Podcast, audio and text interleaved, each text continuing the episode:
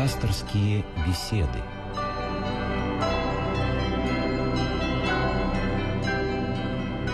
Добрый вечер. Как обычно, по воскресеньям пасторские беседы на Радио России. Наш пастор сегодня отец Георгий Климов. Здравствуйте. Добрый вечер. Меня зовут Ирина Ахиева. После периода отпусков довольно долгого мы снова в прямом эфире, поэтому ждем ваших телефонных звонков. Номер 956-1514, код Москвы 495. Сегодняшняя тема определена грядущим праздником. 19 августа мы отметим преображение Господне. Об этом сегодня и поговорим.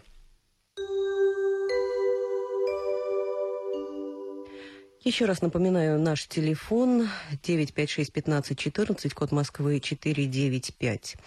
Итак, сегодня мы э, говорим о преображении, о преображении Господней и о том, как может преобразиться человек. Но для начала, наверное, отец Георгий, мы напомним, что за праздник, с каким евангельским событием он связан. Э, событие это произошло на горе Фавор, когда Спаситель взял с собой трех учеников, да, да. А, и преобразился перед ними, показал, каким он станет, каким он может быть. Да, совершенно верно. Э, в трех Евангелиях от Матфея, от Марка, от Луки э, мы находим это повествование э, предваряющим событием преображения Господня было откровение Иисуса своим ученикам о том, что ему надлежит пойти в Иерусалим, много пострадать там от первосвященников, книжников, фарисеев, быть убиту и в третий день воскреснуть. И почувствовав, что ученики э, впадают в уныние от того, что их божественный учитель э, должен э, принять смерть, э, Спаситель повел их на фавор для того, чтобы, преобразившись, убедить их в том, что это его воля, что он своей властью попускает себе смерть, и ради этого пришел. Э, мы читаем в Евангелии, что на фавор были взяты три ученика, ближайших ученика, апостолы Петр, апостол Иаков и апостол Иоанн. И святые отцы обычно объясняют э, вот этих троих апостолов, не объясняют, а связывают с такими добродетелями, как вера, это апостол Петр, как любовь, это апостол Иоанн Богослов, и как праведность, это апостол Иаков. Таким образом, человек, верующий, узреть свет преображения может только опираясь на вот эти три важнейших добродетели – но само событие, оно э, тесно связано еще и с явлением двух пророков Моисея и Илии.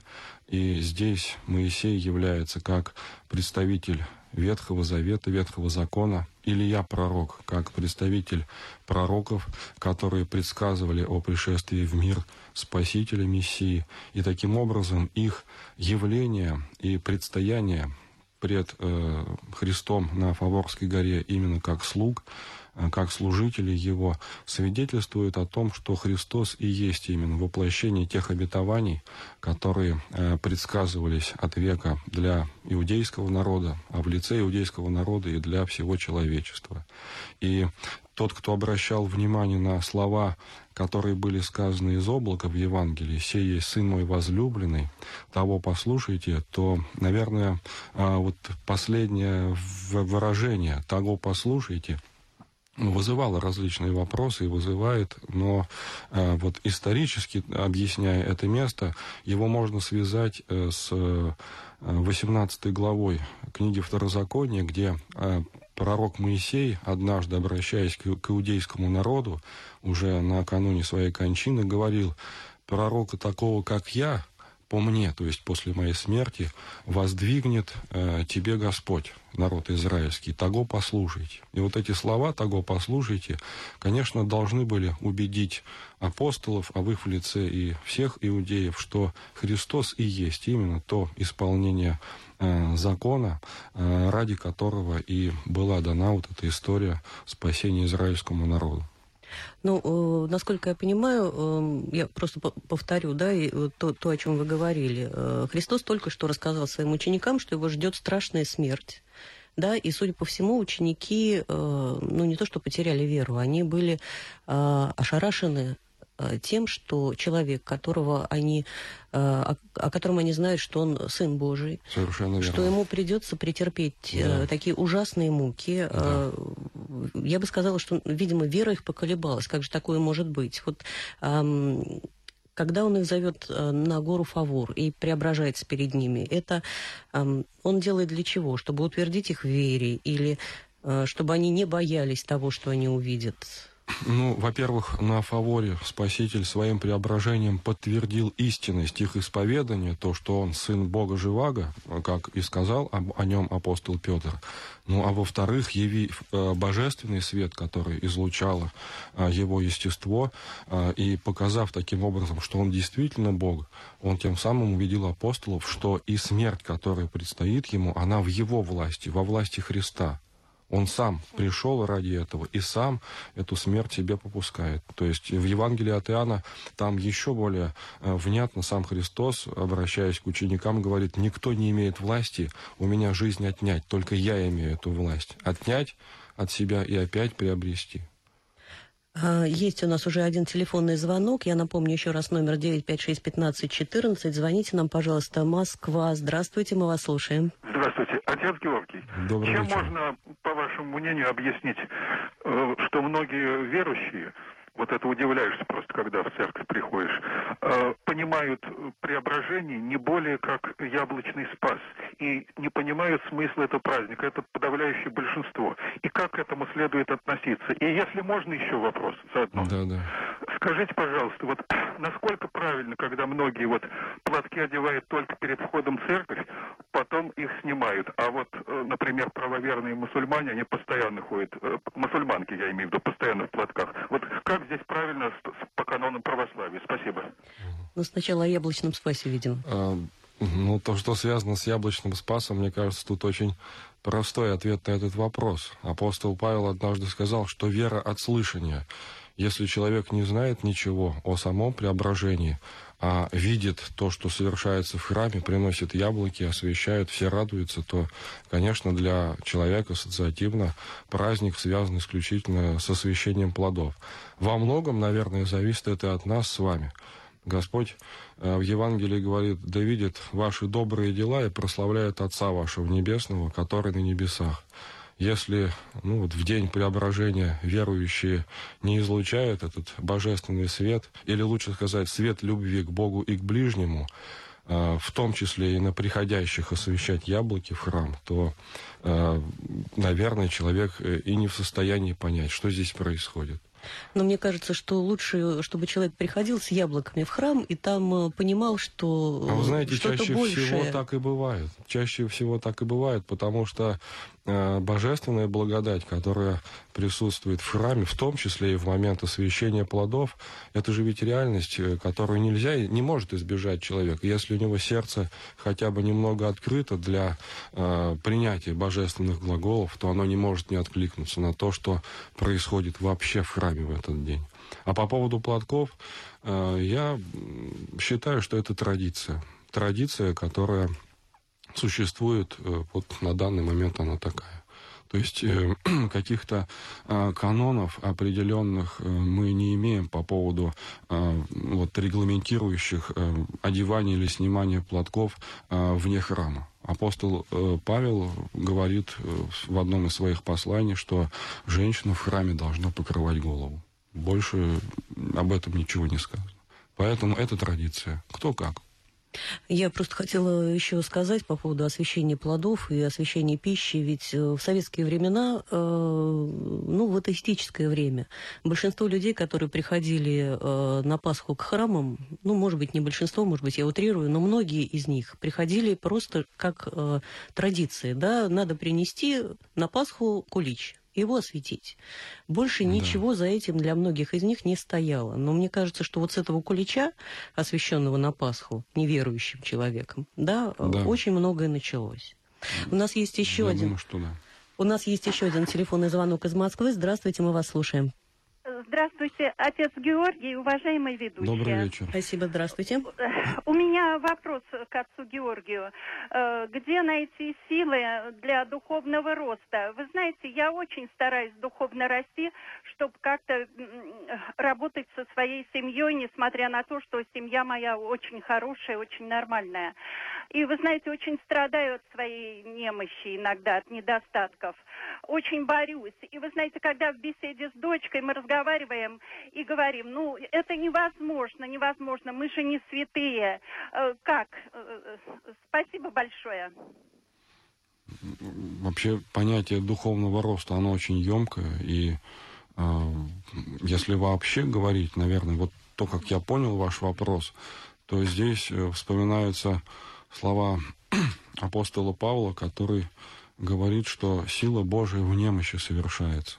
Знаете, э, так э, часто устраивает э, Бог, Господь, что человек, понимая, что ему, чего ему нужно достичь для того, чтобы вот приобрести какой-то определенный уровень духовного совершенствования, часто пытается делать это собственными силами.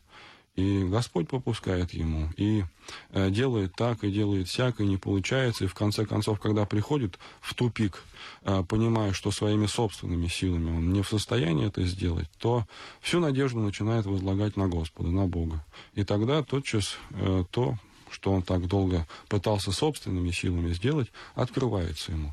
То есть это, опять же, Бог своей благодатью человеку дает возможность исполнить то, чего он хотел. Но не собственными силами, а своей силой, показывая, что а, в данном случае человек очень зависим от Бога и должен искать источник своей жизни и здоровья, и блага, и всего исключительно в нем, в своем Творце и Промыслителе. Слово «преображение», тема наша сегодняшняя, вот это слово само, оно сейчас достаточно активно используется не только в церкви. Ну, вот дама какая-нибудь бальзаковского возраста делает себе пластическую операцию, подруги ахают, говорят, ты просто преобразилась. А женщина возвращает вроде бы себе молодость, да, а она действительно меняется, она становится увереннее в себе, а она нравится себе окружающим, ну, обретает душевный комфорт. Но это можно назвать преображением? Э, да, наверное, нет, конечно. С точки зрения церковной, суть преображения или смысл преображения, или то, для чего человек преображается. Ведь он ясно, что преображается не для того, чтобы светиться, чтобы своим внешним видом людей сшибать э, с ног или сбивать с толку, а э, исключительно человек преображается для того, чтобы э, в глубины его сердца, ума, всего естества вошел божественный свет, то есть чтобы он соединился с Богом. И вот именно плод этого соединения с божеством, с божественной благодатью, как говорят в церкви, и э, является именно вот излучение этого божественного света. Оно может происходить, конечно, на самых разных уровнях. Это и э, дух освещается, преображается человека сначала и прежде всего, затем освещается душа человека, и последний уже это само тело, когда, когда физически оно начинает излучать, но не сотворенный свет, а именно божественный свет. И э, в житиях наших святых угодников Божьих, в том числе и русского православия, мы неоднократно встречаем когда действительно э, святые преображались перед своими учениками, ну или перед теми, кому они считали э, нужным открыть вот этот свет преображения. И, наверное, многие верующие знают о преображении преподобного Серафима Саровского перед Николаем Мотовиловым, когда тот искал э, ответа на очень важный вопрос, который, ну, наверное, не может не поставить перед собой, по крайней мере, верующий человек чем смысл жизни христианина?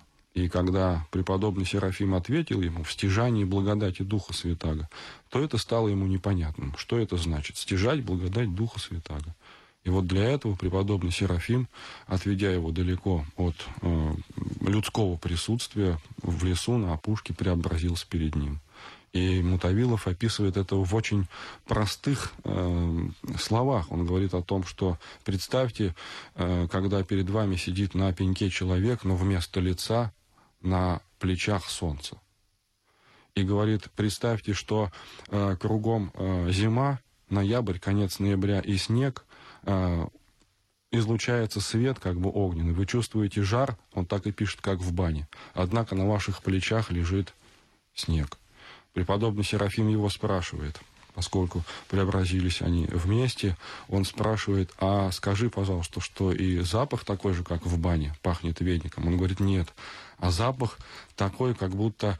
Э, и вот дальше он говорит примерно так. Как будто самый лучший иностранный парфюмер разлил духи. Вот так он отвечает. То есть это благоухание божественного э, света, э, то, что мы называем источением мира, оно вот так переживалось этим простым человеком.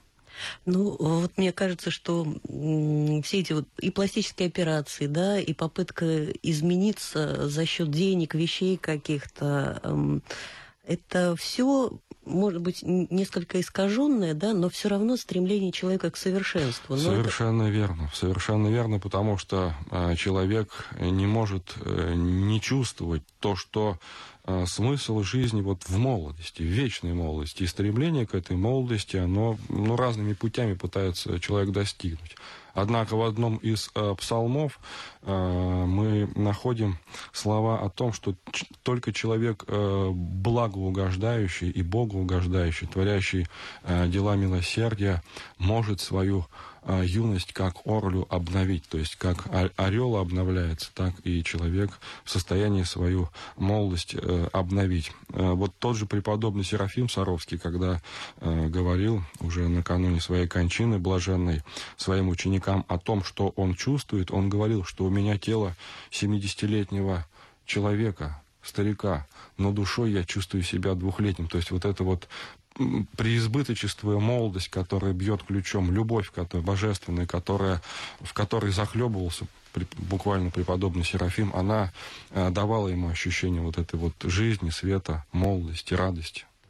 А, отец Георгий, я вот э, хочу изложить, э, прежде чем следующий вопрос задам, я вам расскажу историю своей жизни. Я вам рассказывала ее перед эфиром, э, когда я решила провести над собой такой эксперимент и попыталась не злиться на окружающих людей, которые на меня косо посмотрели, которые меня толкнули в транспорте, э, да, или э, какую-то грубость мне сказали. Я вот чисто механически э, в голове, я начинала этих людей оправдывать. Даже когда я при этом злилась, да, я просто проговаривала эти слова. Ну, у человека, может быть, может быть, человек плохо себя чувствует, может быть, человека кто-то обидел, да, кому он не, мог, не смог ответить. Вот человек на меня выплескивает это раздражение. То есть я пыталась, это происходило со мной в течение двух или трех недель. А, и по истечении этих трех недель я посмотрела на себя в зеркало и испугалась потому что я изменилась внешне. Ну, я, может быть, не, не хорошо, что я сейчас э, э, о себе это рассказываю, но я увидела, что я начала светиться изнутри. Вот. У меня изменилась мимика, да, у меня было совершенно другое лицо. Ну, тут я испугалась и все прекратила. Я к чему все это рассказываю? Э, это было что-то вроде такой вот духовной практики, да, совершенно никем не направляемой, может быть, неправильной. Вот существуют подобные вещи, духовные практики, упражнения, которые позволят человеку увидеть да, э, чего он может достичь на, на пути к преображению, к настоящему преображению? Ну, конечно, совершенно верно существует. И вообще все, что делает человек в православии, в христианстве, это может быть смело названо именно вот этими духовными упражнениями, которые э, направляют человека к истинному преображению.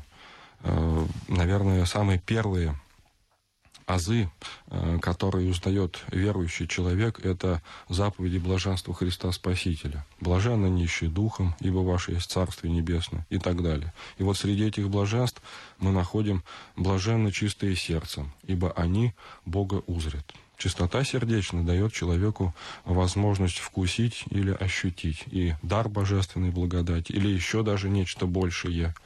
Вот. А отказ человека от осуждения ближних, преподобный Авросий Оптинский, кстати, так и говорил, не осуждение без труда спасения. Отказ от осуждения ближних – это в общем-то, наша, наша нужда, необходимая для нас самих, потому что а, то, что мы называем осуждением, гневом, раздражительностью и так далее, это все страсти. А слово «страсть», как известно, славянское, оно по-русски должно быть названо просто «страдание» страдания, которые э, мы приносим не человеку, выплескивая на него свои вот эти вот отрицательные эмоции, а именно себе. Мы портим, как в народе говорят, попросту себе кровь. И отказ от э, вот такой практики, вот такого постоянного э, выплескивания негатива на ближних, он действительно человека э, делает ну, более цельным, более целомудренным и по отношению к ближнему, и по отношению, конечно, к себе. И человек приходит в такое э, мирное состояние духа и души, что начинает, э, перед ним начинает открываться нечто большее, то, что не лежит на поверхности, а то, что находится в глубинах его естества. Очень простой пример, который встречается в святоотеческих эм, поучениях, это ну, возмущенный водоем. Когда водоем возмущен, то нельзя увидеть абсолютно, что там внутри него находится. И на поверхности рябь не дает возможности солнцу отражаться. Когда мы знаем, этот водоем приходит в спокойствие и оседает тот осадок, который был взмучен волнами, то поверхность начинает солнце отражать, и когда смотришь внутрь, видно все до мельчайших подробностей. Вот это и есть в каком-то смысле призыв к человеку стяжать мирный дух, для того, чтобы разобраться и с самим собой, и одновременно отражать солнце. Солнце правды Христа, как мы говорим в церкви, то есть э, мирное состояние, смиренное состояние человека, то есть когда он находится с, в мире с собой, с Богом, то есть он смирен оно дает возможность человеку э, уже давать э, пример и другим, как надо жить, как надо спасаться. Именно поэтому, наверное, преподобный Серафим, э, которого мы сегодня вспоминаем, и он, наверное, один из последних святых, который вот так преобразился перед э, одним из своих учеников, преподобный Серафим поэтому и говорил, «Стяжи дух мирен, и вокруг спасутся тысячи». Ну, если позволите, вот опять из э, своего личного опыта, многие, наверное, сталкивались с этим, когда ты с кем-то поссорился, да, или на кого-то разозлился, да, э, ну, вот целый день ты в себе носишь эту э, злость, вечером отходишь ко сну, и вот ты начинаешь себя накручивать, ты да. продолжаешь с этим человеком разговаривать, с ним спорить и так далее. Вот как можно остановить это? Есть очень э, простой способ. Э, но... Простите, если да. я перебью, да, да. Вы, вы мне скажете просто правильно ли я поступаю. Я просто вот говорю, Господи, вот скажи мне, что мне почитать. И открываю молитвослов. Вот. И у меня там открывается некий псалом, да, и я вот лежу, сижу, и я его читаю до бесконечности. Может быть, это механически, но я из себя вот таким вот образом выбиваю. В каком-то смысле вы правы. Дело в том, что э, учение, церковное, святоотеческое учение о борьбе с помыслами, оно в данном случае очень, очень часто воспринимается как достаточно жестокое учение со стороны людей нецерковных, которые не хотят признать реальность бытия падших духов, но э, чаще всего беседы наши с помыслами, когда уже в отсутствии человека мы представляем его перед собой и начинаем ему что-то доказывать или оправдываться или еще что-то, часто это происходит именно вот общение с падшими духами. Поэтому здесь Святая Церковь упреждает верующего человека не вступать в эти вещи. И то, что вы делаете, в общем-то, правильно, потому что здесь верующий человек призывается молиться Богу. Молиться Богу, и в данном случае э, молитвословие – это те святые, чистые, истинные, правильные, благодатные словеса, которые отгоняют вот эту злую, дурную энергию, которая пытается нас охватить падшие ангелы. Это известная достаточно вещь, когда человек обращается к священнику и говорит, зачем же я буду читать, когда там по-старославянски я там ничего не понимаю. Да. Батюшка отвечает, бесы все понимают. Да. У нас есть еще один а, телефонный звонок. Спасибо, что дождались. Тверская область. Здравствуйте, мы вас слушаем. Здравствуйте. Говорите, пожалуйста. Добрый вечер. Скажите, пожалуйста, э, вот э, первый вопрос, отец Георгий ответил на него. Как яблочный спас увязывается с э, язычеством? Ведь, по-моему, ну, как-то не сумел ответить, что ли, я не понимаю просто. Нет, мы про язычество не говорили, про языческую традицию яблочного а, спаса. Если э, вопрос стоит зачем... Ну, откуда он возник вообще, вот яблочный спас? Почему яблоки приносят? А, ну, традиционно-то вообще в церкви Христовой освещался виноград. Но а, поскольку вот наши северные широты не имеют возможности приносить виноград в дар Господу, то в церковных уставах разрешено приносить яблоки. А для чего это освещается, это уже другой вопрос. И на него можно с разных точек зрения отвечать. Вот мы сегодня говорим о преображении, и в каком-то смысле э, к преображению тянется все творение, которое Господь создал. И вот эти начатки, э, которые приносит верующий человек, по сути дела, они являются начатками преображенного творения. В данном случае это и виноград, это и вино, которое делается из винограда, освещается, это и потом хлебный спас будет пшеница.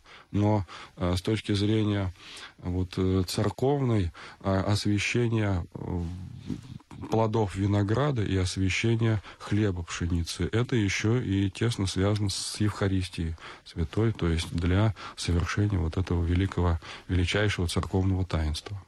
Ну и потом это вполне логично. Первый, первый урожай... Начатки естества, так да. они и называются, совершенно верно. А, должен быть освящен э, в церкви. А, у нас есть еще осталось немного времени. Я думаю, что это последний вопрос. Э, нам звонил слушатель из Нижнего Новгорода, немножко не связанный с темой нашей, но можно ли дарить и получать дар иконы? Это вопрос. Да, я считаю, что да. Дарить и получать в дар, в этом нет ничего мне кажется, греховного, плохого. Наоборот, более того, сама по себе икона, которая а, помогает человеку а, спасаться, является очень хорошим подарком, потому что она открывает перед человеком а, окно в духовный мир. Ну и наше время неумолимо истекает. Э, отец Георгий, давайте что-то вроде такого маленького резюме подведем. Э, по поводу год грядущего праздника, преображения Господня, конечно, э, мне хотелось бы вот в сегодняшний день э, всем верующим пожелать э, достигать преображения на путях своего спасения и помнить, конечно, что преображение, то, о котором мы читаем в Евангелии, это уже высшая степень одухотворенного человеческого естества это при открытии тайны будущего века. Но начинать надо с малого. Начинать нужно с освящения своего духа и освящения своей души, которая совершается исключительно через покаяние в своих грехах, через очищение своего сердца. Если верующий человек будет э, стремиться к этому и работать прежде всего над этим, то он обязательно преобразится. К сожалению, время наше истекло. Тема следующей программы через неделю «Радость Успения» к празднику Успения Богородицы. Пишите нам. Всего доброго. До свидания.